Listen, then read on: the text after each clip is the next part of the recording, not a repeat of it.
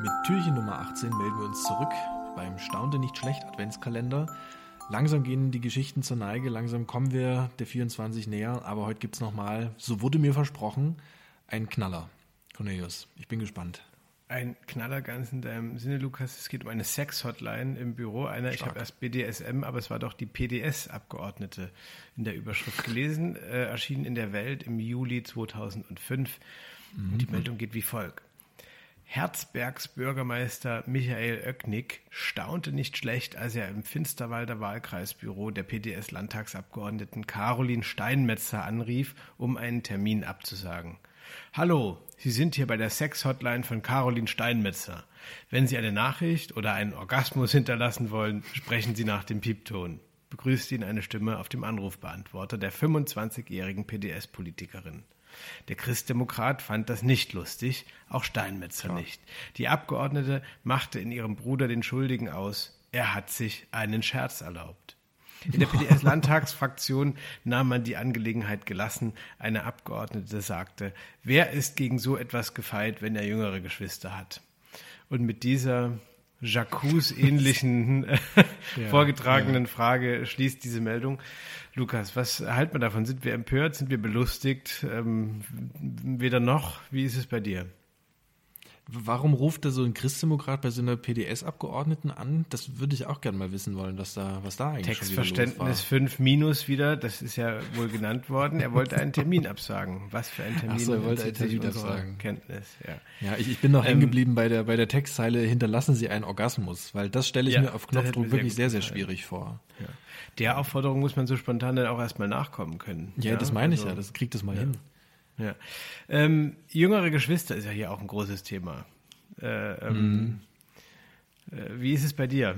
Kriegst du, kriegst du auch mal einen Streich gespielt? Ähm, ja, also, also, dass mein, mein Bruder dann da jetzt irgendwie mir so ein Anrufbeantworter-Ding irgendwie einrichtet, das würde, glaube ich, nicht passieren. Also da hätte der dann, glaube ich, doch ein bisschen Respekt vor vorm Amt und vor so einem. Nennen wir es mal so. Vorm Amt, äh, vor welchem Amt denn? Vor dem Amt naja, wenn Bruders, du, wenn du Abgeordneter bist, also so. das ist doch schon, das ist doch eine Sache.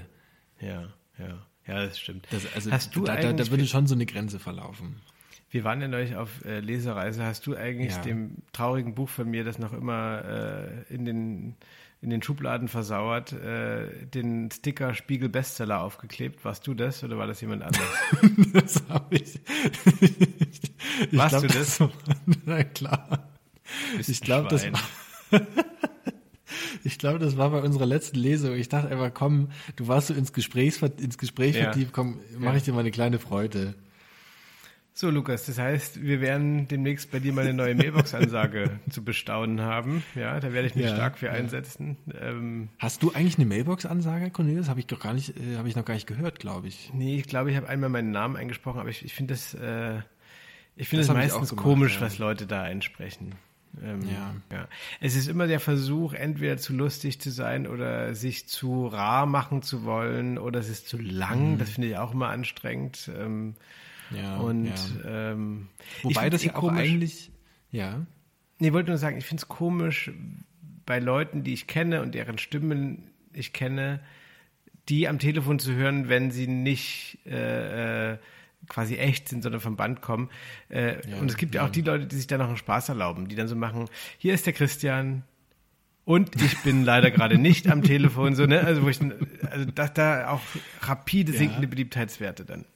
Finde ich stark. Äh, ich habe auch gerade überlegt, also wenn, dann nur so an, Ansagen, dass man denkt, da ist jetzt wirklich jemand ans Telefon gegangen oder da sind wir wieder bei unserem kleinen, ähm, bei unserem kleinen Bahnhofsansagenmacher äh, da.